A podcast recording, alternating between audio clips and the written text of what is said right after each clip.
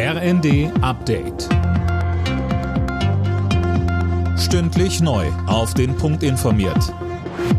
Ich bin Tom Husse. Guten Tag. Im Bundestag beschäftigen sich heute gleich mehrere Ausschüsse mit dem mutmaßlichen Terrornetzwerk in der Reichsbürgerszene. Dabei soll auch darüber beraten werden, ob es bessere Sicherheitschecks für Bewerber bei Polizei und Bundeswehr geben muss.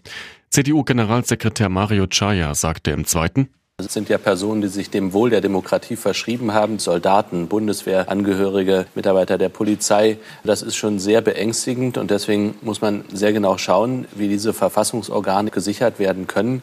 Heute werden wir in den entsprechenden Ausschüssen besprechen, auch über die Frage, ob nicht im Vorfeld doch zu viele schon Bescheid wussten von den Razzien. Wir wollen natürlich all den Dingen nachgehen, denn das, was wir erlebt haben, ist eine große Gefahr für unsere Demokratie.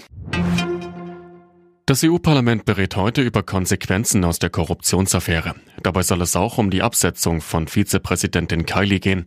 Ihr und drei weiteren Beschuldigten wird vorgeworfen, Schmiergelder aus Katar angenommen zu haben, um Entscheidungen des EU-Parlaments zu beeinflussen.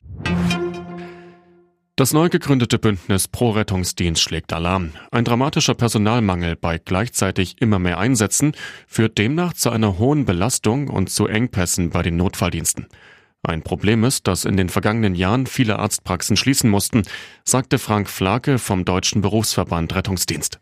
Das trifft natürlich den Rettungsdienst am Ende, äh, weil der Patient sich ja irgendwie helfen muss. Alarmiert also die 112, wenn er über die 116, 117 keinen bekommt und muss dann diesen Patienten am Ende transportieren, obwohl eine Versorgung in der ambulanten Ebene ausreichen würde. Kälte und Schnee sorgen aktuell in London und Umgebung für Chaos. Der Flughafen Stansted musste schließen. Auch auf dem Hauptflughafen Heathrow mussten Flüge abgesagt werden. Behinderungen gibt's auch im Eisenbahnnetz und auf den Straßen. Alle Nachrichten auf rnd.de